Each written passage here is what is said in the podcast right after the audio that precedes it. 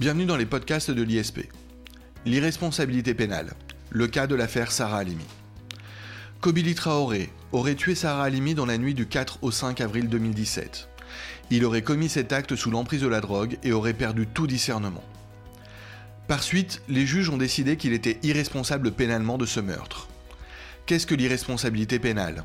Comment comprendre cette décision des juges qui heurtent, selon certains, la morale et le bon sens? Pour répondre à ces questions, nous recevons Olivier Bachelet, magistrat et professeur de droit pénal au sein de l'ISP. Olivier Bachelet, bonjour. Bonjour Jacob Bérébi. Merci de votre présence, merci de nous accompagner dans ce podcast. Olivier Bachelet, avant que je vous laisse la parole pour nous éclairer sur la question de l'irresponsabilité pénale, je me propose de faire pour nos auditeurs un résumé de l'affaire Sarah Halimi. Un petit avertissement, je vais utiliser désormais le présent de l'indicatif pour relater les faits qui se sont passés cette nuit atroce et les suites judiciaires qui ont été données à cette affaire. Néanmoins, je rappelle eh le principe de présomption de l'innocence et je rappelle que les poursuites sont toujours en cours contre M. Traoré puisque la Cour de cassation a été saisie. Rappelons les faits donc et utilisons le présent de l'indicatif euh, sous le couvert de cette réserve.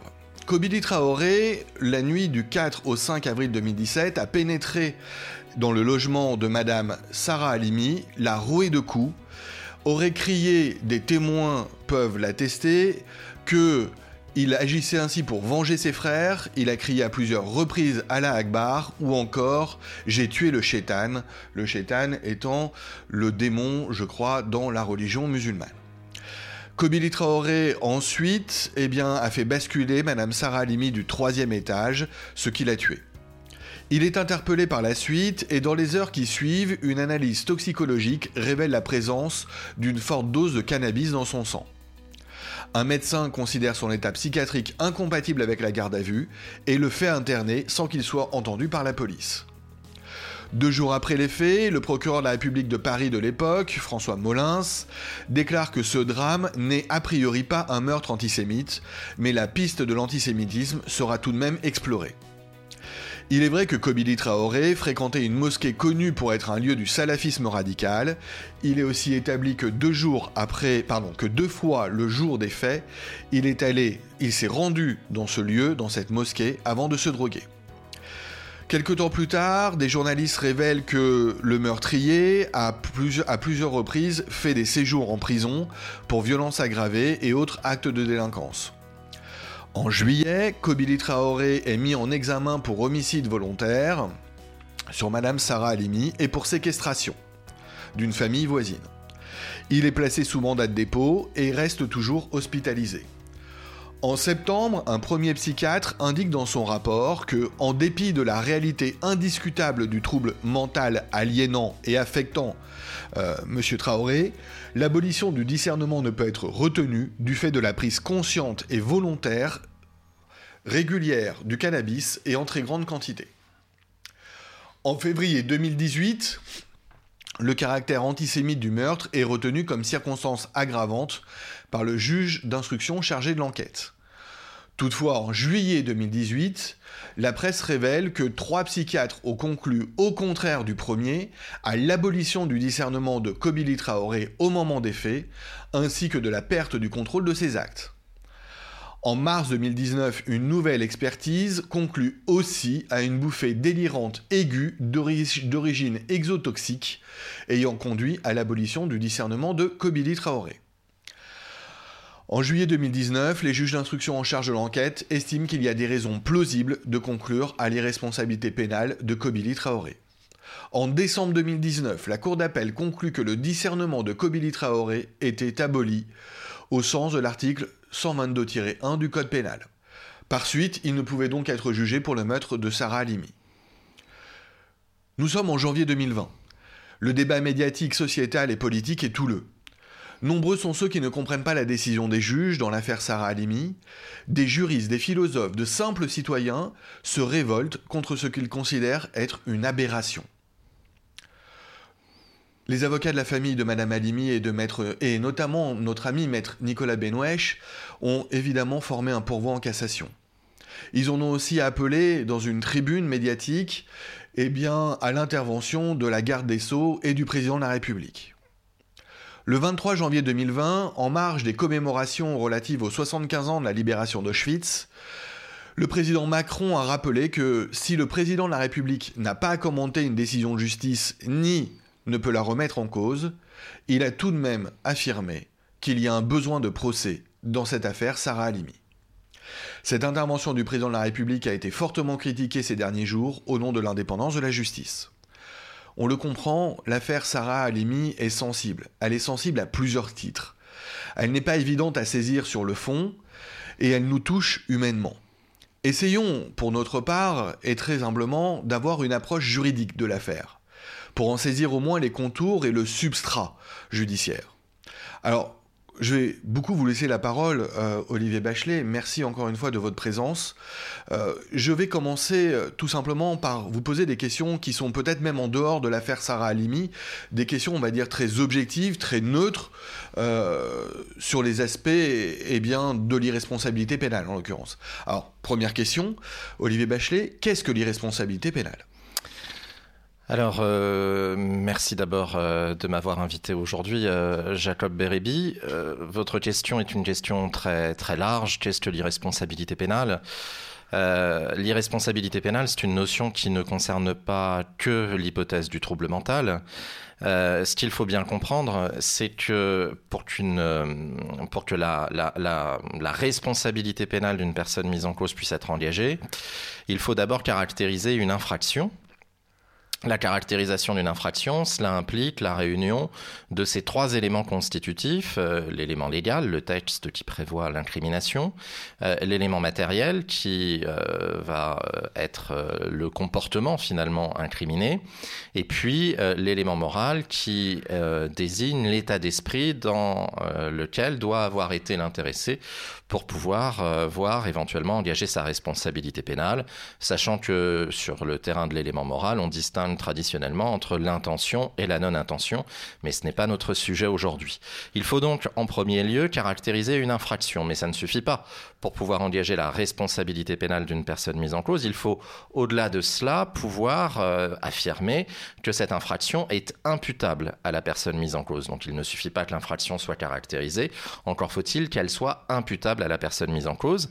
Et la question de l'imputabilité, c'est la question de l'existence d'éventuelles causes d'irresponsabilité pénale, sachant que l'on distingue traditionnellement deux catégories euh, de causes d'irresponsabilité pénale euh, en droit pénal.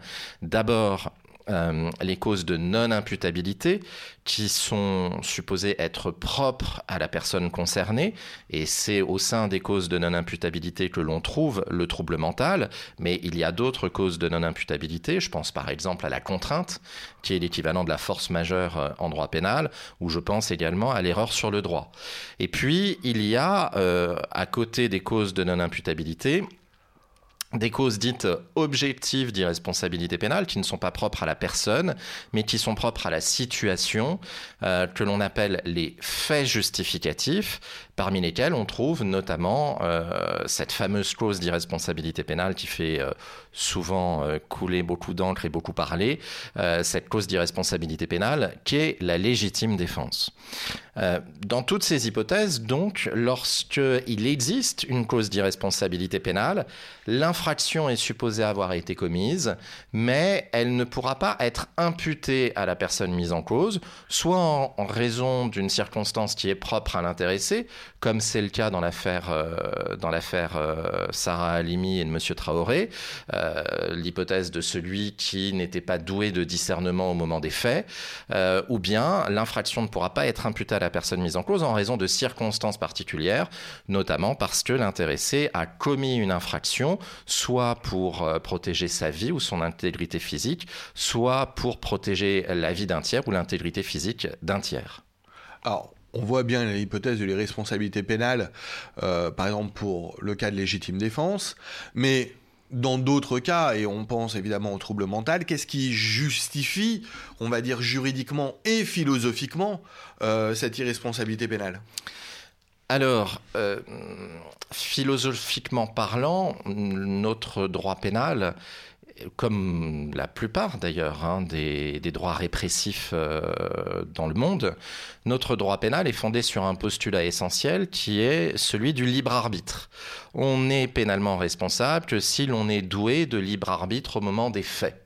Euh, cela semble logique parce que l'on voit mal quelqu'un être mis en cause et condamné euh, alors même qu'il euh, n'a pas perçu commettre une infraction ou alors même qu'il a été euh, inexorablement, en raison de son état mental, inexorablement poussé à commettre une infraction.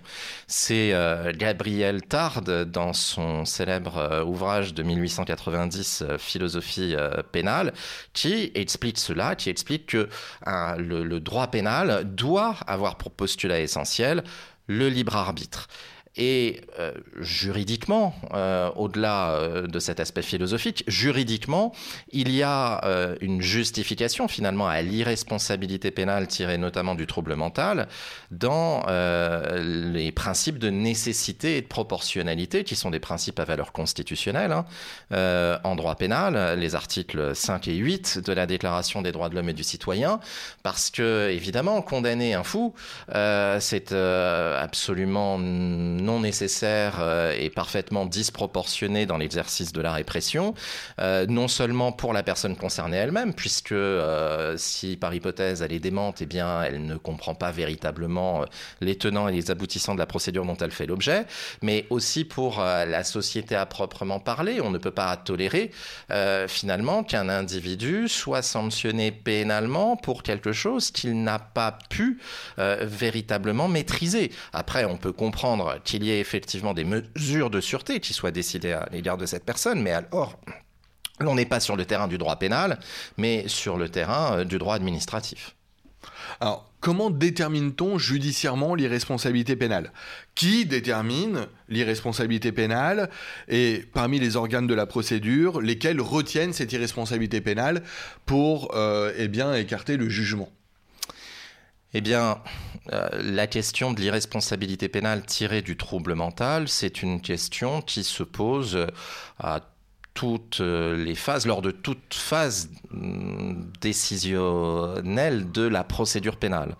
D'abord, le parquet peut être amené, lorsqu'il est saisi d'un dossier, euh, à considérer que l'intéressé a effectivement agi sous l'empire d'un trouble mental et donc euh, décider d'orienter euh, la procédure vers un classement ou éventuellement vers une mesure de saisine des autorités compétentes pour décider d'un placement en hospitalisation d'office. Donc le parquet peut déjà, au moment où il exerce l'opportunité des poursuites, euh, prendre une décision en ce sens. Euh, mais il est évident qu'une telle décision ne peut être prise que lorsque les faits euh, revêtent une très faible gravité. Lorsque les, les faits, comme c'est le cas ici pour ce qui concerne Madame Alimi, sont extrêmement graves, évidemment, le parquet ne peut pas à lui seul décider finalement de d'écarter l'engagement des poursuites.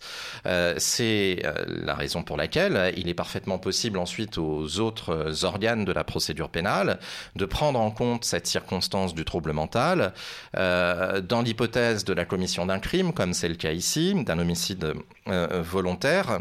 Il y a nécessairement saisine d'un juge d'instruction et c'est euh, le juge d'instruction qui peut, au terme de son information judiciaire, décider qu'au bout du compte, les éléments qu'il a récoltés dans le cadre de ses investigations, en particulier au regard des expertises qui auront pu être entreprises, le juge d'instruction peut décider de rendre une ordonnance de non-lieu euh, fondée sur l'existence d'un trouble mental, sur ce fameux article 122-1, alinéa 1er du code pénal qui concerne le trouble mental ayant totalement euh, aboli le discernement de euh, l'agent. Alors, il y a non seulement euh, les décisions qui interviennent dans la phase préparatoire de la procédure pénale, mais il y a aussi les décisions qui, évidemment, peuvent intervenir au moment du procès, au moment de la phase décisoire de la procédure pénale, la juridiction répressive de jugement pouvant, y compris la cour d'assises, pouvant relever cette cause de non-imputabilité et déclarer finalement l'intéressé que matériellement responsable euh, de, des, faits, euh, pénalement irresponsable en raison de l'impossibilité d'imputer ces faits à l'intéressé. Donc, quel organe? Eh bien, écoutez, tout organe décisionnaire, en réalité, qu'il s'agisse de la phase préparatoire ou de la phase décisoire de la procédure pénale. Alors, toute la question est évidemment celle de savoir euh, euh, comment prend-on cette décision. Évidemment, le recours aux expertises est alors, euh, est alors absolument capital, étant rappelé toutefois que l'expertise ne lie absolument pas le, juge qui, qui, peut décider, au regard de son appréciation du dossier, d'écarter éventuellement hein, le diagnostic d'irresponsabilité pénale, ou au contraire considérer qu'il y a véritablement une irresponsabilité pénale, ce qui a d'ailleurs été le cas hein, dans cette affaire euh, Sarah Halimi, puisque, euh, euh, vous l'avez dit, Jacob Beribi, il n'y a pas un consensus des experts sur la question de l'irresponsabilité pénale de Kobili Traoré, et malgré tout, au bout du compte, la Chambre de l'instruction de la Cour d'appel de Paris a pris le parti de considérer qu'il y avait véritablement une cause d'irresponsabilité pénale. Alors, on va revenir à l'affaire Sarah Halimi dans, dans une minute. Avant, est-ce que vous avez dans eh bien, la jurisprudence pénale un exemple ou deux euh, d'irresponsabilité pénale? Vous avez donné différents types, hein, différentes raisons et causes d'irresponsabilité pénale. Est-ce que vous avez un exemple ou deux dans la jurisprudence pénale qui pourrait, euh, en dehors de l'affaire Sarah Halimi, euh, éveiller notre intérêt? Eh bien, il y a de grandes affaires célèbres qui ont posé la question de l'existence d'un trouble mental mais pour lesquels, euh, dans la très grande majorité des cas, euh, on a écarté euh, l'hypothèse du trouble mental pour, au bout du compte, condamner l'intéressé. Je pense par exemple à Landru, qui est un criminel célèbre, un criminel en série, qui a assassiné de nombreuses femmes dans un objectif d'enrichissement. la question de l'irresponsabilité pénale de Landru a été posée, mais elle a, au bout du compte, été écartée. Plus récemment, on a euh, cette euh, malheureusement très célèbre affaire, l'affaire Romain Dupuis, euh, concernant ce jeune homme qui, en 2004, euh, avait euh, assassiné euh, deux, jeunes femmes, une aide-soignante et une infirmière. Il, en a, il avait égorgé l'aide-soignante et il avait décapité l'infirmière. Et d'ailleurs, la, tête de cette infirmière avait été retrouvée posée sur un poste de télévision au moment où les policiers sont arrivés. Romain Dupuis a été confondu grâce à son ADN et des expertises, évidemment, au regard des circonstances de commission des faits ont été entreprises et ces expertises ont toutes conclu euh, à l'irresponsabilité pénale de Romain Dupuis, euh, qui au bout du compte a effectivement euh, bénéficié d'une décision d'irresponsabilité pénale. la décision est intervenue en 2007 et depuis lors il est, placé en hospitalisation d'office et d'ailleurs il y a quelques mois, une demande d'élargissement a, été, formulée qui, euh, à ma connaissance, euh, n'a pas, n'a pas donné la, n'a pas abouti. simplement, cette affaire Romain Dupuis, elle est intéressante parce que à l'époque, comme l'affaire Traoré, l'affaire, enfin cette affaire Sarah Halimi et l'auteur de supposé des faits, Kobili Traoré, a défrayé la chronique et cette affaire Romain Dupuis a mené à une modification des textes. C'est la loi du 25 février 2008 qui est survenue, vous le voyez, peu de temps après finalement la décision qui a concerné Romain Dupuis. Euh, loi du 25 février 2008 qui n'a évidemment pas remis en cause euh, la clause de non-imputabilité tirée du trouble mental, mais qui... Euh, au regard de l'insistance d'associations euh, de protection des droits des victimes, euh, a mis en place une procédure particulière de déclaration d'irresponsabilité pénale. C'est la loi du 25 février 2008. Donc, depuis cette loi, lorsque un juge d'instruction envisage de retenir cette cause de non-imputabilité, il doit en informer les parties. Et euh, les parties peuvent exiger que le dossier soit communiqué à la chambre de l'instruction pour qu'une audience ait lieu euh, que les parties soient entendues, que les experts soient entendus, euh, qu'il y ait cet effet catharsis en quelque sorte, qui euh, était souvent mis en avant par les associations, cet effet catharsis de l'audience qui n'existait pas avant la loi de 2008, puisque c'était le juge d'instruction qui, dans son cabinet, décidait, en signant son ordonnance de non-lieu, finalement, de mettre un terme aux poursuites. désormais, il y a cette possibilité de saisir la chambre de l'instruction, et c'est ce qui s'est passé dans l'affaire Sarah Halimi, exactement. allons sur le terrain de l'affaire Sarah Halimi maintenant. Qu'est-ce qui, en l'espèce, a conduit à retenir l'irresponsabilité pénale de Kobili Traoré? Alors, c'est toujours euh, difficile de se prononcer dans une affaire pour laquelle on n'a pas eu euh, le dossier. Euh, moi, en tant que magistrat, j'ai toujours un peu de mal à donner mon avis sur ou, à tirer des conjectures sur une affaire sans avoir pu étudier le dossier et même sans avoir eu accès à l'arrêt de la Chambre de l'instruction de la Cour d'appel de Paris. mais ce que l'on a pu comprendre, c'est qu'au bout du compte, les expertises, puisqu'il y en a eu trois, hein, il y a eu une expertise menée par un seul expert qui est extrêmement connu d'ailleurs, très réputé euh, dans le milieu judiciaire, le docteur Zaluri, et puis euh, deux autres expertises menées euh, chacune par un collège de trois experts. le docteur Zaluri seul a dit qu'il n'y avait selon lui qu'une altération du discernement. et l'altération du discernement n'implique pas l'exclusion de la responsabilité pénale, simplement il y a une conséquence de cette altération du discernement sur le terrain des peines, puisque alors l'intéressé encourt au maximum les deux tiers euh, de ce qu'il encourrait normalement s'il n'avait pas eu euh, son discernement altéré au moment des faits. Euh, mais dans l'hypothèse en revanche d'une abolition, là, il n'y a pas la question de la peine puisqu'il y a une irresponsabilité pénale. Le docteur Zaduri dit ce n'est une altération du discernement parce que on peut considérer que le trouble mental, la bouffée délirante, puisque c'est le terme employé systématiquement dans les expertises, la bouffée délirante dont a été prise euh, Kobili Traoré a été suscitée ne serait-ce que partiellement par sa prise de cannabis.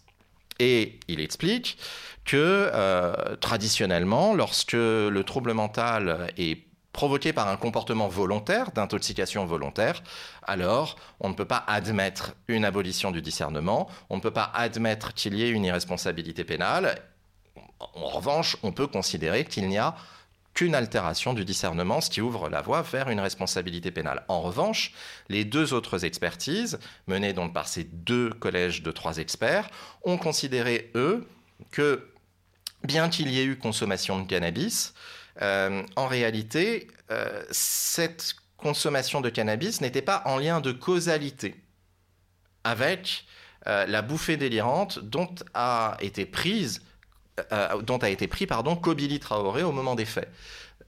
cette absence de lien de causalité, en quelque sorte, expliquerait au bout du compte que l'on puisse considérer qu'il est effectivement pénalement irresponsable.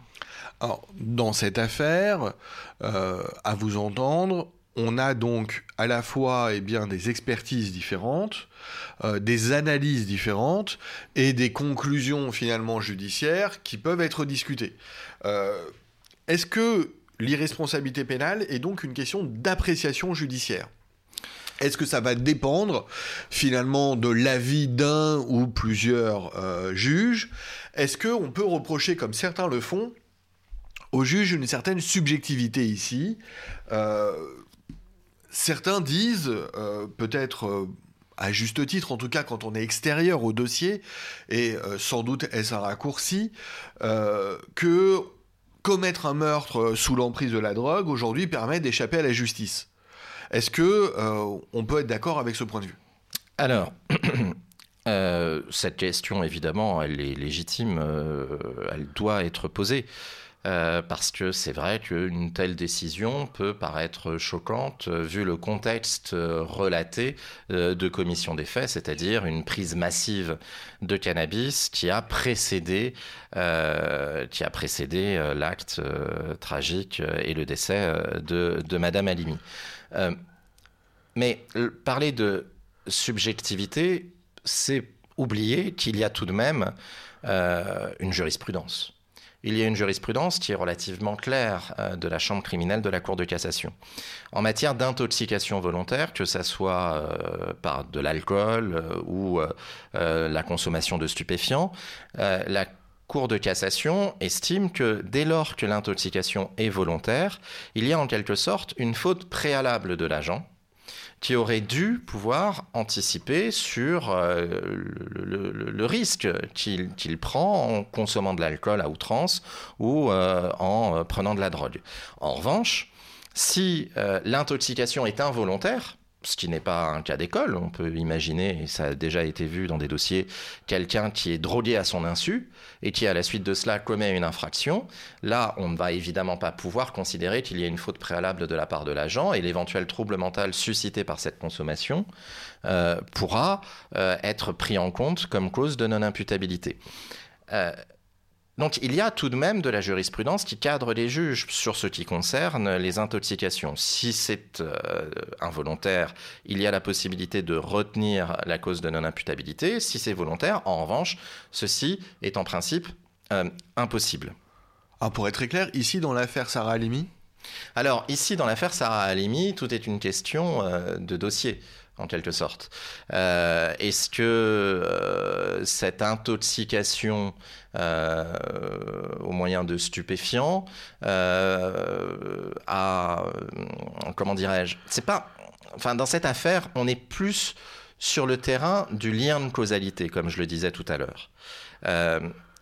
pour qu'il y ait une, une prise en compte finalement de la faute préalable de l'agent, dans son intoxication volontaire, il faut démontrer qu'il y a un lien de causalité entre la prise de stupéfiants et euh, le trouble mental qui a au bout du compte euh, mené à la commission de l'infraction. S'il n'y a pas ce lien de causalité entre les deux, on ne peut évidemment pas reprocher à l'intéressé une faute préalable. Si on ne peut pas dire que la bouffée délirante est due à la prise de cannabis, on ne peut pas imputer à Traoré euh, le fait euh, d'avoir commis une faute préalable. et c'est un peu l'idée qui est développé dans les deux expertises des collèges de trois experts. C'est cette idée que finalement, certes, il a consommé du cannabis, mais on n'est pas certain qu'il y ait un lien de causalité entre cette bouffée délirante et cette prise de cannabis. Donc il y a les juges ont suivi, ont suivi finalement euh, Alors, ces collèges experts. Oui, euh, ça semble être le cas. Après, euh, certains extraits de la décision supposée euh, ont, circulé sur Internet. Et euh, alors, il semblerait que les juges, les conseillers de la Chambre de l'instruction de la Cour d'appel de Paris, se soient plutôt fondés sur cette idée que euh, Kobili Traoré n'a pas pu anticiper sur la possibilité d'une telle bouffée délirante. C'est-à-dire que les juges ne nient pas le lien de causalité entre l'intoxication volontaire et le trouble mental. Simplement, ils estiment que Traoré doit être pénalement irresponsable parce qu'il n'a pas pu anticiper que cette prise de stupéfiants pourrait avoir cette conséquence-là. Euh, et ça, ça serait une analyse nouvelle au vu de la Et ça, ce serait une analyse nouvelle. Ce serait une analyse nouvelle. Et c'est ce qui est contesté. Et oui, c'est ce qui est contesté. Et au vu de, des ce sera, ce sera à la Cour de cassation, finalement, de dire si une telle position peut Alors justement, les suites de l'affaire Sarah Halimi, on se retrouve devant la Cour de cassation. Qu'est-ce qui peut arriver euh, d'un point de vue processuel Procéduralement parlant, la Cour de cassation peut très bien décider de casser. Euh, l'arrêt de la chambre de l'instruction est renvoyé pour que euh, une chambre de l'instruction euh, différente, éventuellement de la Cour d'appel de Paris mais différemment composée, prenne, apprécie à nouveau les faits. Mais alors la Cour de cassation, juge du droit, pourrait casser sur quel fondement? Sur la contradiction de motifs. Sur la contradiction de motifs parce que si effectivement le raisonnement des juges de Paris est celui-là, c'est-à-dire consistant à dire qu'il euh, n'y a pas eu de la part de Traoré la, conscience du risque. Voilà. Euh, eh bien, on serait vraiment sur une modification de la jurisprudence euh, de la Cour de cassation. C'est-à-dire que pour pouvoir écarter finalement le trouble mental suscité par une consommation de stupéfiants, il faudrait désormais démontrer que celui qui a consommé des stupéfiants savait qu'il était susceptible de, subir une bouffée délirante ou un trouble mental. Ce qui, en termes de répression, rend les choses bien difficiles parce que ce serait alors au parquet de démontrer que l'intéressé savait et cette démonstration est particulièrement difficile à apporter. Alors, merci Olivier Bachelet pour tous ces éclaircissements. Euh, nous allons tout simplement conclure. Euh, peut-être, euh, peut-être une autre question pourrait venir et peut-être fera-t-elle l'objet d'un podcast à l'avenir. Je me demandais à quel point le besoin de procès euh, pour reprendre les termes du, euh, président Macron, mais aussi finalement euh, les demandes hein, des avocats de la famille, je demandais à quel point ce besoin de procès devait être au cœur de la procédure pénale et aurait pu apparaître ici comme un élément décisionnel eh des juges qui ont pourtant déclaré les responsabilités pénales. Mais c'est un sujet beaucoup trop vaste qu'on abordera peut-être une autre fois. voilà, Olivier Bachelet, merci pour tous ces éclaircissements. Je sais que l'exercice auquel vous vous êtes prêté était particulièrement difficile au vu du débat médiatique, mais aussi au vu eh bien, euh, de l'extériorité qui est la nôtre par rapport au dossier. Donc, euh, tout simplement, Olivier Bachelet, merci. Merci Jacob Bérébi. Au revoir à tous.